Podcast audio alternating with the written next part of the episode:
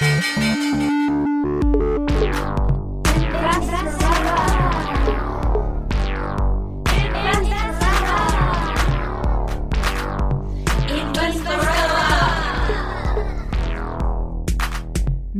Larissa Krawitz.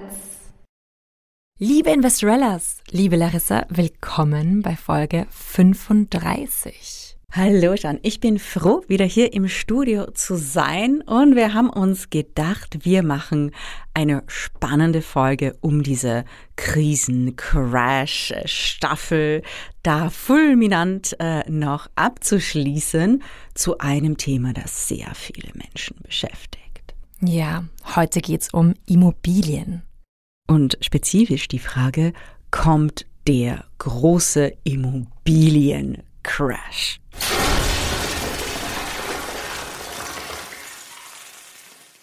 Ja, Larissa, ich glaube, wir sollten genau damit anfangen. Was passiert denn eigentlich bei einem Crash und kommt der Crash zu uns?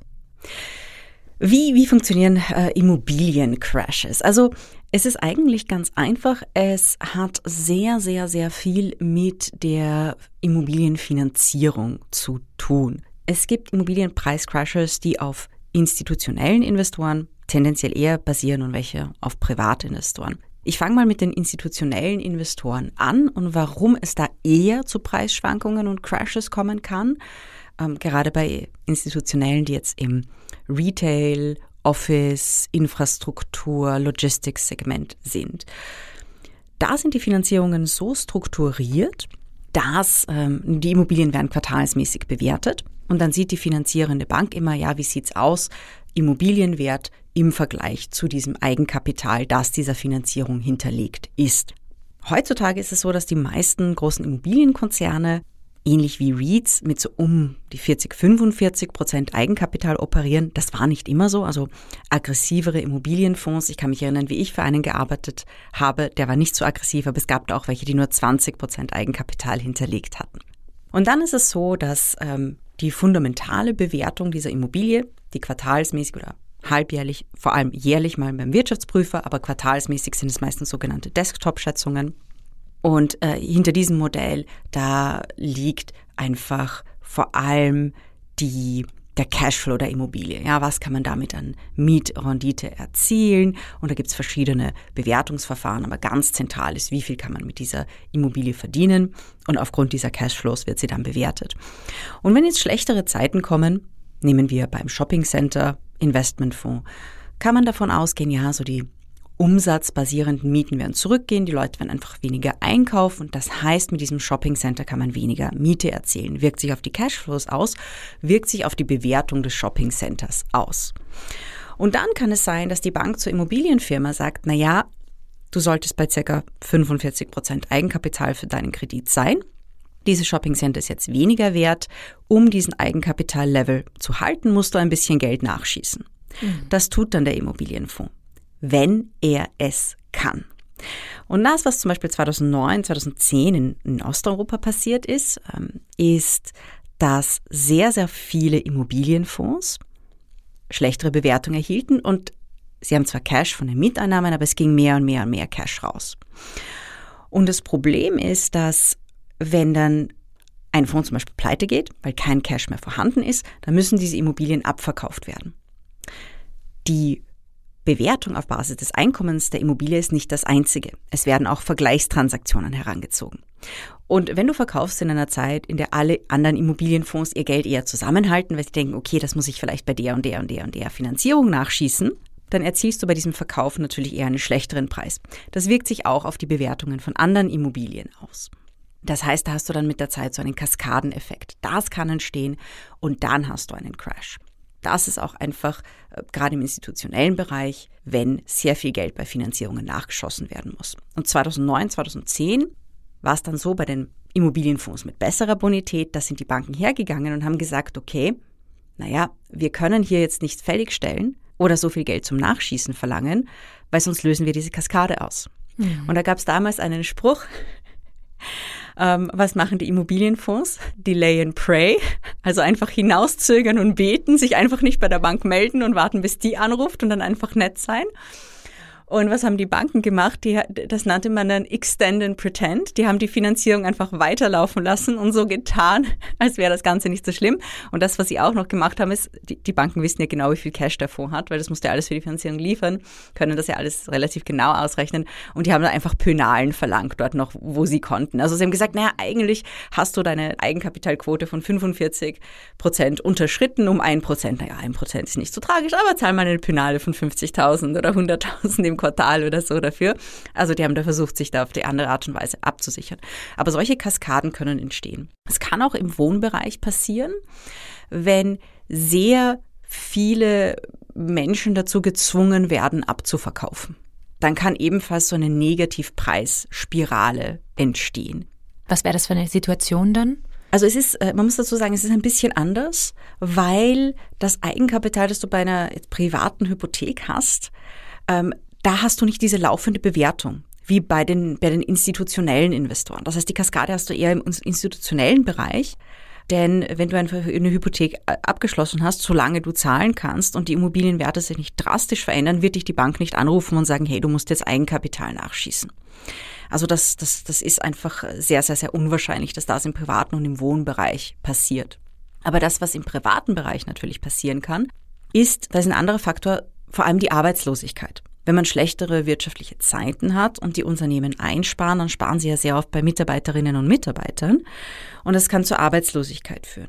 Und die Arbeitslosigkeit kann dann einfach dazu führen, dass die Menschen ihre Hypotheken nicht mehr bedienen können das führt dann zu Verkäufen und diese Verkäufe ziehen natürlich dann den Marktschnitt, weil die, die Leute wollen dann schnell verkaufen und dann hat man jetzt in diesem Bereich einen Preiscrash, weil einfach sehr viele Menschen auf einmal ihre Immobilien liquidieren wollen oder müssen. Also das sind einfach andere Faktoren, die da ein bisschen im Spiel sind. Man darf natürlich auch nicht vergessen, dass auch Institutionelle im Wohnbereich aktiv sind. Das heißt, diese Kaskade im Wohnbereich kann von privaten und institutionellen kommen, aber aus verschiedenen Gründen. Also bei privaten ist es vor allem die Arbeitslosigkeit, die hier eine große Rolle spielt. Und dann gibt es vielleicht auch externe Faktoren wie beispielsweise auch Krieg, oder? Ja, das, das ist äh, ein Faktor, mit dem wir uns hoffentlich mhm. ähm, hier bei uns in Zentraleuropa nicht auseinandersetzen müssen. Aber ja, ja ganz klar, so wenn man sich jetzt die Bewertung von, von ukrainischen äh, genau. Office-Immobilien ansieht in Kiew, dann wäre die natürlich wesentlich, wesentlich geringer als noch vor zwei Jahren. Denn ähm, hier ist eben ein sehr, sehr großer externer Faktor. Und das ist auch ein, ein wirklich spannender Faktor, Krieg, vertraglich gesehen bei Finanzierungen, wie die Banken dann damit umgehen. Mhm. Was Warum? man da, ähm, naja, man muss ja vertraglich regeln und es ist in den meisten Immobilienfinanzierungsverträgen geregelt, was passiert. Äh, man, oft nennt man es Force Majeure. Mhm. Das heißt, ein großer externer Faktor, ja. über den man weder als Bank noch als äh, Schuldner äh, einen Einfluss hat. Und das mhm. ist ja, wenn man es einmal hat, eine Büroimmobilie in Kiew finanziert, man kann ja nichts dafür, ja, das ist ja nicht etwas, das man in irgendeiner Form beeinflussen kann. Und dann ist natürlich die Frage, was passiert und meistens müssen die Kredite dann äh, von den Banken abgeschrieben werden. Mhm. Also man, man versucht dann natürlich noch ähm, vom Schuldner der Immobilie, also solange die Immobilie erhalten ist, äh, da Cashflows als, ba als Bank zu generieren, als, als Schuldner natürlich auch, als Immobilienbesitzerin natürlich auch. Aber in den meisten Fällen müssen die Banken dann äh, ziemlich massive Abschreibungen tätigen. Mhm. Das stimmt schon. Und in solchen Fällen hat es auch äh, relativ wenig Sinn, die Immobilien dann zu liquidieren. Denn ähm, also im Sinne, dass sie abzuverkaufen in einer solchen Situation finden einfach kaum Transaktionen statt. Also da geht es dann auch immer darum, dass äh, die Hypothekarnehmer und die Banken gemeinsam eine Lösung finden, wie man da durchkommt. Also es ist auch relativ schwierig, vertraglich schon zu, zu regeln. Dann kommen natürlich auch die Versicherungsgesellschaften ins Spiel. Und da ist natürlich die Frage, ist man gegen solche ähm, Dinge versichert? Das ja. ist dann auch immer äh, gar nicht so eine einfache Sache. Aber die Versicherungsverträge inkludieren meistens solche Dinge wie Beschädigung durch Krieg. Und Larissa, wenn wir uns jetzt den Markt hier in Österreich und in Deutschland anschauen, den Immobilienmarkt, wie sieht er denn aus? Wie sieht er aus? Also ich würde mal sagen, es gibt ja verschiedene Segmente. Es gibt das, das Retail-Segment, Einkaufszentren, es gibt das Bürosegment, es gibt das Logistiksegment. Es gibt ein, ein, Segment, das, das vielleicht in Zukunft jetzt spannend wird mit der Reindustrialisierung Europas, das Industrial und Light Industrial Segment. Was ist Light Industrial? Das sind jetzt nicht die super tollen Riesenfabriken mit rauchenden Schloten, sondern das sind eher so kleinere Manufakturen, Herstellungswerkshallen etc. Das nennt man Light Industrial. Und ähm, es gibt natürlich das Wohnsegment. Und ich würde sagen, wir konzentrieren uns hier aufs Wohnsegment, weil das das Segment ist, das für unsere Hörerinnen am interessantesten ist. Ja. Was ist da passiert? Also die österreichische Nationalbank hat ähm, eine Pressemeldung herausgegeben, dass wir aktuell eine Rekordüberbewertung am Immobilienmarkt haben. Denn was macht die österreichische Nationalbank? Die hat übrigens einen sehr interessanten Datensatz, der nennt sich der Wohnimmobilienpreisindex. Kann man auf der Seite der ÖNB nachsehen. Also da sieht man, wie sich die Preise entwickelt haben.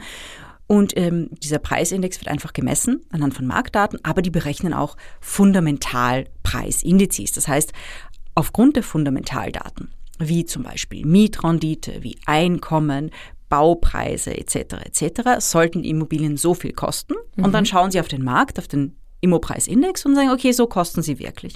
Und anhand dieses Vergleichs Fundamentaldaten zu Immopreisindex hat man eine Überbewertung und die ÖNB sagt, okay, der Markt ist jetzt aktuell 35 Prozent überbewertet. Oh my God. Das klingt mal viel und das klingt einmal schockierend. Und das definitiv, also ich habe ähm, höchsten Respekt für die Ökonominnen und Ökonomen der Nationalbank. Ich kenne auch manche von denen, die leisten definitiv sehr, sehr, sehr, sehr gute Arbeit.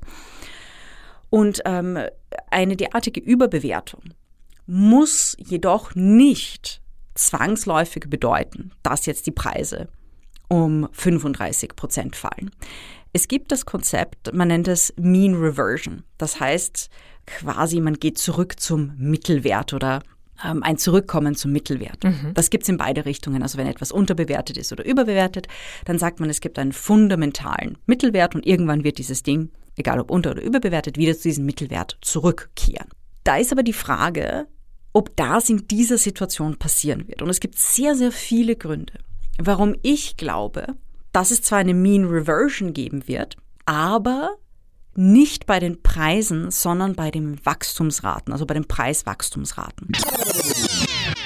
Das heißt, ich glaube nicht, um das nochmal zu erklären, ja, dass die Preise so stark fallen werden, dass man sagt, okay, die kommen zurück zu den Fundamentalpreisen, mhm. also circa 30, 35 Prozent, was enorm, enorm, enorm viel wäre, sondern ich glaube, dass wenn die EZB mit den Zinsen wieder hinaufgeht, das Immobilienpreiswachstum mehr in Richtung Inflation zurückkehren wird. Denn eines muss man verstehen, also wenn man sich das ansieht, Inflationsraten in Österreich und diesen Wohnimmobilienpreisindex, dann kann man sehen, dass die Immobilienpreise mehr oder weniger relativ nah an der Inflation liegen sieht man bis in die 90er Jahre zurück, dann stimmt das bis zu einem gewissen Zeitpunkt und zwar bis zu dem Zeitpunkt, an dem die Zinsen so radikal gefallen sind. Also ab dem Zeitpunkt, ab dem die Zinsen wirklich stark gefallen sind und Richtung Null oder negativ sogar gegangen sind, also der Leitzins äh, Richtung Null, der Euribor negativ, was ja eigentlich, hat man immer gedacht, das ist ja nur so ein theoretisches Ding, das kann vielleicht irgendwie so Market Slippage, whatever, paar Sekunden passieren, aber wir hatten das jetzt für Monate und Jahre. Das war der Punkt, an dem sich die Immobilienpreise von der Inflation stark entkoppelt haben. Mhm. Also man sieht das richtig, wenn man da ähm, eine, eine Grafik macht. Ich habe einen Workshop dazu gemacht und da habe ich genau diese Grafik da rausgenommen und ähm, es gibt im Investorella Online-Kurs auch im ähm, das, das äh, Kapitel Immobilien als Inflationssicherung, da ist diese Grafik natürlich auch drin. Ja. Da sieht man dann ab dem Zeitpunkt, an dem die Zinsen so stark gefallen sind, da entkoppelt sich das Immobilienpreiswachstum von der Inflation. Und mhm. das ist das, was wir jetzt erlebt haben. Das heißt, ich glaube schon, dass die Immobilienpreise, das Preiswachstum zur Inflation zurückkehren wird. Was würde das konkret bedeuten für ähm, Konkret würde es einfach bedeuten, dass sich der Immobilienmarkt verlangsamt. Und dafür gibt es viele Indikatoren. Also die Zinsen finanzierungsseitig sind bereits am Steigen. Einfach ein, ein, Beispiel. Ich habe im Dezember eine Immobilie finanziert zu 1,35 auf 15 Jahre fix. Aktuell ist man da schon über 2 Prozent. Also ich habe eine Indikation bekommen letzte Woche von meinem Finanzierer für 2,5 Prozent für eine ähnliche Finanzierung. Das heißt, die Zinsen sind hier schon äh, mehr als ein Prozent gestiegen. Und das sind die Zinsen, die die Banken geben. Da reden wir noch nicht von der EZB. Ähm, die jetzt natürlich auch eine Zinserhöhung plant. Aber es bedeutet, dass die Zinsen steigen werden. Das heißt, Finanzierungen werden teurer. Wenn Finanzierungen teurer werden, dann ist es entweder so, dass eben die Immobilienpreise ein bisschen zurückgehen oder zumindest sich das Preiswachstum verlangsamt. Also das, ich glaube einfach schon, dass sich das Preiswachstum verlangsamen wird. Gleichzeitig, und das darf man nicht vergessen, haben wir eine sehr hohe Inflation. Wir waren jetzt kürzlich bei 8 Prozent. Und Immobilien haben einen inhärenten Inflationshedge, der vertraglich fixiert ist, weil einfach die Mieten an die Inflation angepasst werden. Mhm. Indexierung, Valorisierung gibt es verschiedene Begriffe dafür. Das heißt, selbst bei zwei oder drei Prozent Zinsen und bei der Inflation von acht Prozent zahlt es sich aus, eine Immobilie, also braucht auch ein gewisses Eigenkapital, es gibt ja auch eine neue Vorschrift dazu, aber wenn man eine solch hohe Inflation hat, dann zahlt es sich trotzdem aus, sich im Immobilienbereich abzusichern, auch wenn die Zinsen höher sind. Also das ist einfach ein Faktor und wir können nicht davon ausgehen, dass die Inflation schnell wieder fällt, besonders nicht auf die Niveaus, die wir seit vor Corona äh, kennen. Das heißt, es werden viele Menschen dennoch ihre Sparguthaben durch Immobilien absichern wollen. Und in Österreich liegen Milliarden noch auf Sparbüchern. Das heißt, das sind noch quasi noch Reservemilliarden von Menschen, die sich jetzt sagen, okay, ähm, das Geld liegt am Sparbuch. Früher wurde es mit ein bis zwei Prozent entwertet. Ja, ja, ist unangenehm, aber mein Gott, ne. Jetzt sind wir bei acht Prozent. Ja. Und jetzt bekommen natürlich viele Menschen die Panik, um zu sagen, naja, wenn, wenn mein Geld jetzt wirklich so schnell entwertet wird, dann muss ich etwas damit machen. Wo kann es hinfließen? Immobilien, Gold, Kapitalmarkt. Das sind mal die drei großen Assetklassen. Das heißt, da ist noch einiges an, an einer Käuferreserve. Und Menschen, die viel Geld am Sparbuch haben, können natürlich auch viel Eigenkapital für Immobilienkäufe hinterlegen. Das heißt, wenn Immobilienpreise fallen, auch wenn es nur ein bisschen ist, dann hat man da eigentlich schon eine sehr, sehr große Schicht an potenziellen Käufern, die dann plötzlich vorhanden sind, die quasi auch den Markt stützen. Das ist ein Faktor. Und ein anderer Faktor ist der Fachkräftemangel. Wenn, ähm, also diese, diese Situationen, in denen Familien ihre Immobilienfinanzierung nicht mehr bedienen können, aufgrund von Arbeitslosigkeit, das passiert tendenziell in Zeiten sehr hoher Arbeitslosigkeit und wenn es wenige Jobchancen gibt. Diesen Faktor haben wir jetzt nicht. Wir haben nicht nur einen Fachkräftemangel, wir haben einen Arbeitskräftemangel. Es ist momentan relativ einfach, einen Job zu finden. Das heißt, man ist als äh, Arbeitnehmerin auch in einer sehr guten Verhandlungsposition. Deswegen sehe ich das nicht, also diese Arbeit, diese Gefahr der mhm. Arbeitslosigkeit und das Pleite aufgrund der Arbeitslosigkeit sehe ich momentan nicht als Gefahr, einfach weil wir Rekordzahlen an offenen Stellen haben. Das ist das eine. Das andere ist, was gerade in einer Zeit des, des Arbeitskräftemangels, was natürlich auch noch ein Faktor ist, wir haben eine enorme Reserve angebotsseitig bei Frauen. Mhm. Österreich hat eine sehr, sehr hohe Teilzeitquote.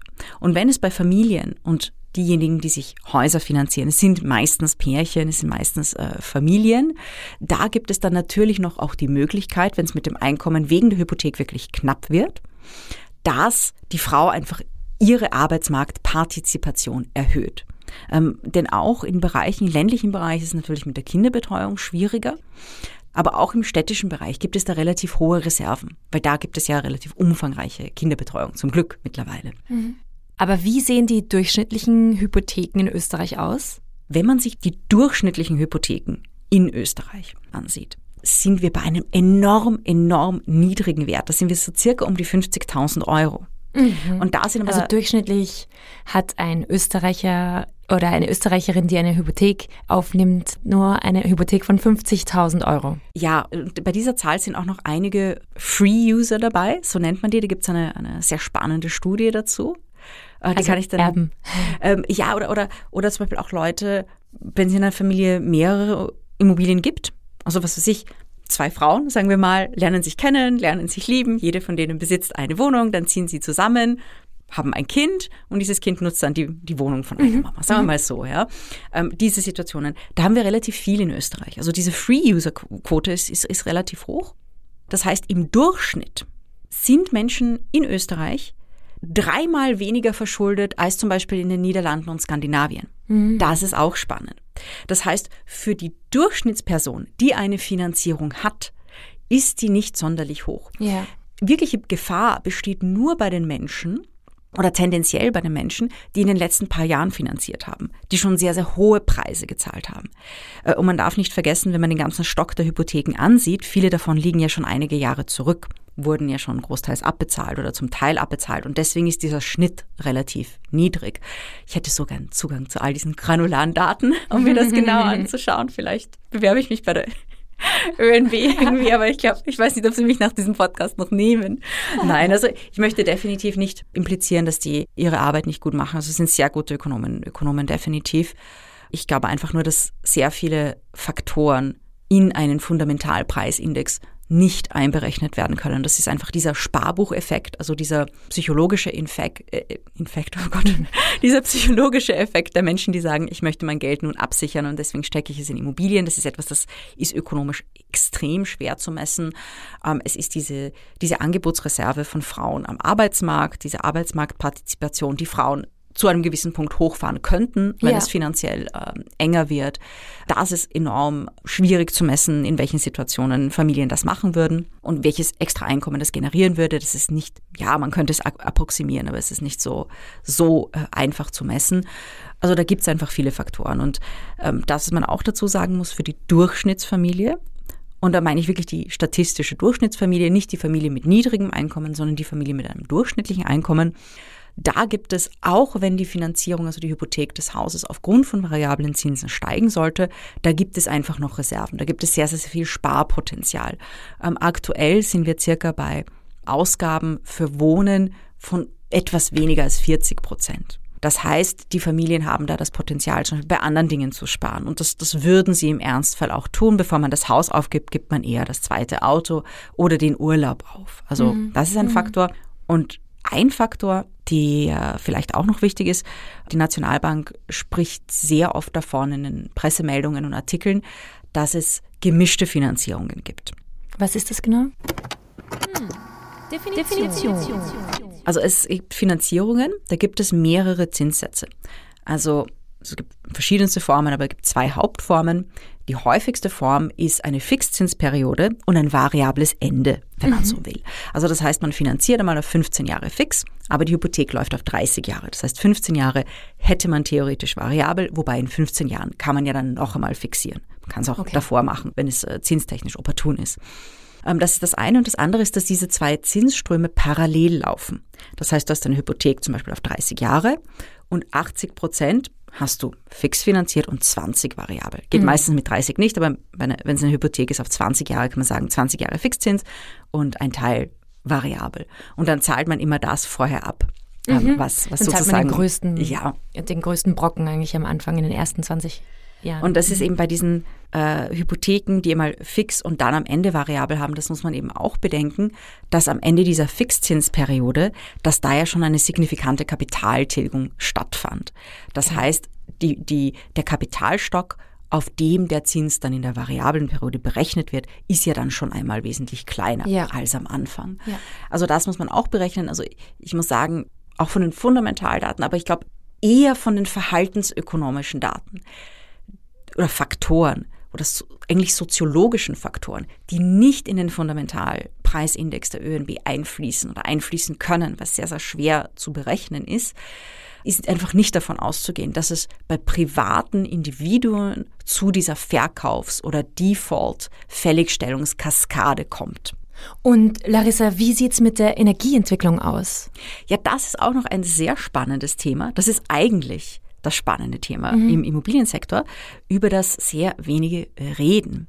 Wir haben natürlich das Problem der hohen Energiepreise aktuell und dann ist natürlich noch die ganze Herausforderung der Klimaneutralität, die ja auch in den nächsten 20 Jahren erreicht werden soll.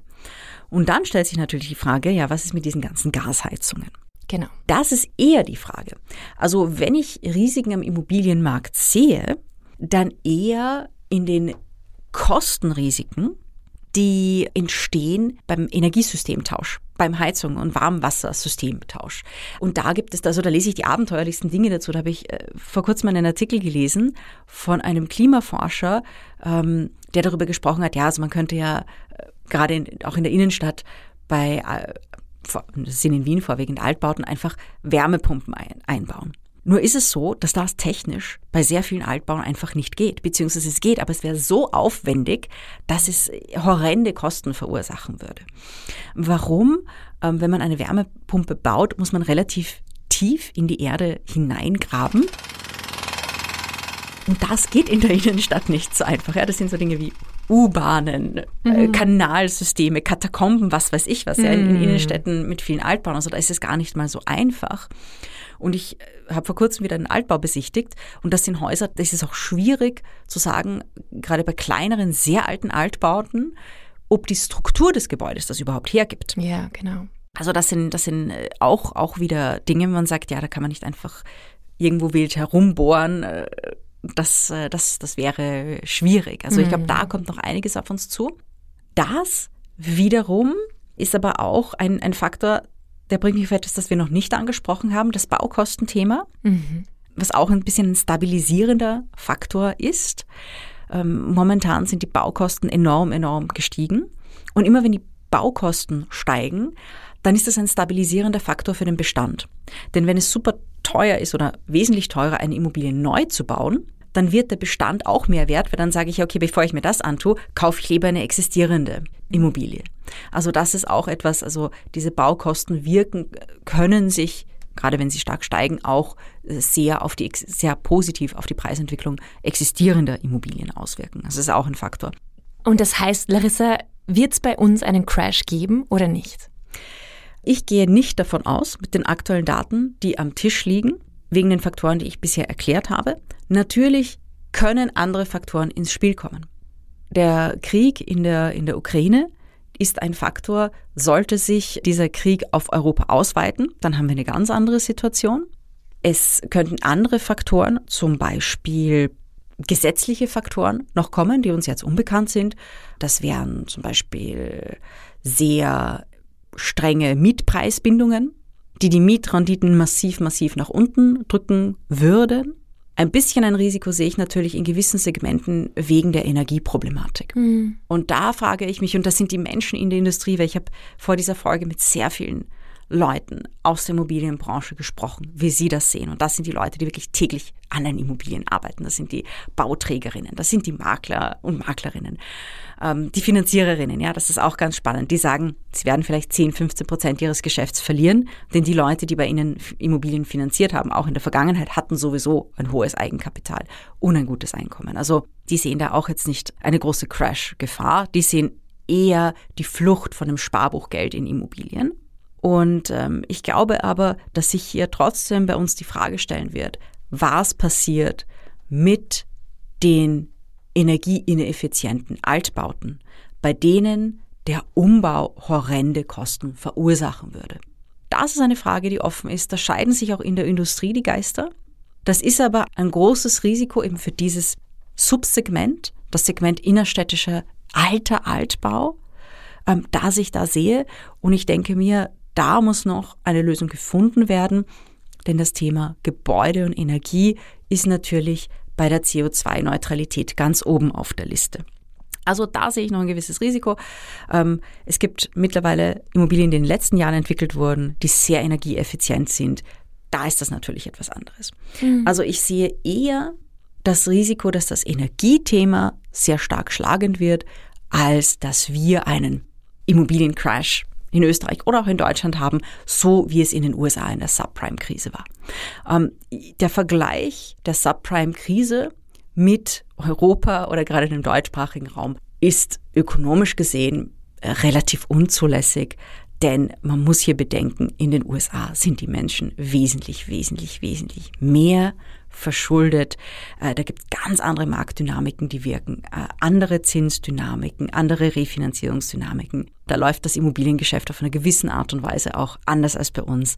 Also diese Sorge, dass es dann diese Art von Crash gibt, der sich massiv auf die Banken auswirkt, ähm, den habe ich nicht. Ein bisschen, also Wohnimmobilien, private Finanzierungen weniger. Ähm, ein, ein gewisses Risiko gibt es natürlich bei den institutionellen, im Office- oder Retail-Bereich. Wenn die Preise steigen, gehen die Leute tendenziell weniger shoppen. Das heißt, Retail-Investoren, da mhm. könnte es gewisse Probleme geben.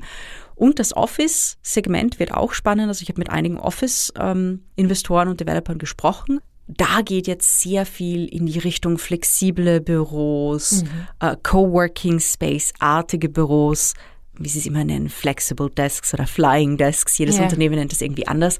Dass hier diese coolen Konzepte ins Vordergrund rücken und dass sehr viele Büroeigentümerinnen jetzt gerade dabei sind, sich ein bisschen neu zu erfinden. Also da könnte es natürlich auch, also gehe ich auch davon aus, dass hier das Wachstum verlangsamt, die Preise vielleicht ein bisschen zurückgehen können, einfach weil Unternehmen jetzt mit Homeoffice Policies arbeiten, Bürofläche streichen. Ähm, wobei ich glaube nicht, dass das Büro komplett von der Bildfläche verschwindet, absolut nicht. Aber ja, so viel zu, zu dem verrückten Immobilienmarkt. Ja, Und wie gesagt, ja, Folge. Mean Reversion wohl dabei, dass die Immobilienpreise zur Inflation zurückkehren, durchschnittliche Immobilienpreise zur durchschnittlichen Inflation, hat man auch in den 70er Jahren gesehen, ja. ähm, die wir ja auch besprochen haben vor zwei Folgen. Mhm. Da gab es teilweise eine sehr, sehr hohe Inflation, aber im Schnitt haben über die Dekade die Immobilienpreise mit der Inflation mit gehalten, war von Jahr zu Jahr ein bisschen unterschiedlich, aber selbst bei äh, einer so drastischen Energiekrise, ähm, so enorm hohen Zinsen gab es, das sind Daten aus den USA, für den deutschsprachigen Raum gibt es da leider keine, keine leicht öffentlich, ähm, öffentlich zugänglichen Daten, mhm. ähm, aber da haben auch die Immobilienpreise mit der Inflation im Schnitt mitgehalten und das ist auch die langfristige Erwartung, die ich ähm, für den Markt in der Dachregion habe. Okay, das heißt Conclusio, als Investorin ist es trotzdem noch immer spannend, Immobilien zu kaufen, beziehungsweise auch ähm, Immobilienaktien Immobilien und Immobilienaktien muss man ein bisschen unterscheiden. Okay. Immobilienaktien verhalten sich tendenziell mehr wie Aktien als, als wie Immobilien. Mm. Das ist ein Unterschied. Okay. Aber als Immobilieninvestorin, wenn du eine Immobilie kaufst und eine gewisse Mietrendite hast, das ist auch noch ein wichtiger Faktor. Als kleine private Immobilieninvestorin wirst du ja nicht quartalsmäßig oder halbjährlich, jährlich bewertet, deine Immobilien, sondern du kaufst die Immobilie, du hast eine gewisse Mietrendite. In der Zwischenzeit ist die Preisentwicklung für dich relativ irrelevant. Das ist bei institutionellen nicht so, weil halt eben Bilanzierung, Bewertung etc., aber das hast du als Private ja, ja nicht. Ähm, das wäre dann nur relevant, sollte was ganz Arges passieren und irgendwann ruft dich die Bank an. Aber sonst interessiert einen selbst die Bewertung der privat gehaltenen Immobilie oder als Kleininvestorin gehaltene Immobilie ja nur, wenn man diesen Wert irgendwie realisieren will, also verkaufen will oder zum Beispiel die Immobilie belehnen für eine zusätzliche Finanzierung. Also das ist auch ein Faktor, der ähm, gerade Privatinvestorinnen beruhigen kann. Okay. Ja, super, Larissa. Danke. Das ist jetzt auch schon das Ende dieser kurzen Staffel. Wir sind ja eh schon dabei, äh, die nächste Staffel vorzubereiten, Larissa. Ja, ich freue mich enorm auf die nächste Staffel. Da geht es um kurze, knackige Folgen mit den wichtigsten Dingen, die ihr wissen müsst. Aber ich werde nicht zu viel spoilern. Ja. Und wir freuen uns natürlich immer, wenn du diesen Podcast abonnierst und ihn auch deinen Freundinnen schickst und uns vielleicht eine nette Bewertung hinterlässt. Viele von euch haben das schon gemacht. Also ich freue mich sehr über die 5-Sterne-Podcast-Bewertung. Und schaut auf Instagram vorbei, registriert euch für den Newsletter, denn da bekommt ihr die neuesten Nachrichten zu spannenden Workshops, zu Themen wie Immobilien, investieren in turbulenten Zeiten und die neuesten News zu all den Online-Kursen im Investorella-Universum. Staffelende heißt also, ihr müsst ein bisschen warten, bis die nächsten Folgen kommen. Aber wie immer haben wir ein paar Podcast-Tipps für euch, damit sich das Warten nicht so lang anfühlt. Zum Beispiel, also wenn euch Philosophie interessiert, dann hört doch in den Oh Wow Podcast Philosophieren mit Hirn, mit Philosophin Liz Hirn hinein. Und wenn ihr von anderen tollen Frauen inspiriert werden wollt, dann gibt es den Podcast Jans Heldinnen, der jetzt Jans Welt heißt. Auch von Oh Wow. Zum Beispiel geht es um das Thema Heimat mit der bekannten und richtig coolen Sängerin Ina Regen. Das, was ich mit Heimat irgendwie verbinde, ist, dass, dass das oft ja so ein eingeschränkter Blick ist und auch so ein von anderen vorbesetzter Blick ist auf das Leben. Hat Heimat für Sie eine Flagge? Können Sie sich überhaupt ohne Heimat denken? Wie viel Heimat brauchen Sie? Hast du das Gefühl, dass du Heimatmusik machst? Ich glaube, vor ein oder zwei Jahren hätte ich noch sagen wollen, nein. Jeans Welt. Danke euch fürs Zuhören. Passt gut auf euch auf und genießt die Sonne. Bis ganz bald.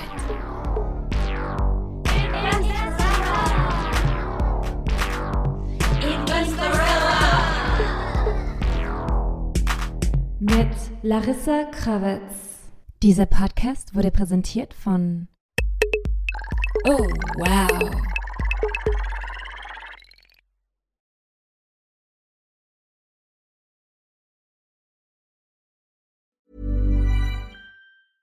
Mom deserves the best, and there's no better place to shop for Mother's Day than Whole Foods Market. They're your destination for unbeatable savings, from premium gifts to show-stopping flowers and irresistible desserts. Start by saving 33% with Prime on all body care and candles. Then get a 15-stem bunch of tulips for just $9.99 each with Prime. Round out Mom's menu with festive rosé, irresistible berry chantilly cake, and more special treats. Come celebrate Mother's Day at Whole Foods Market.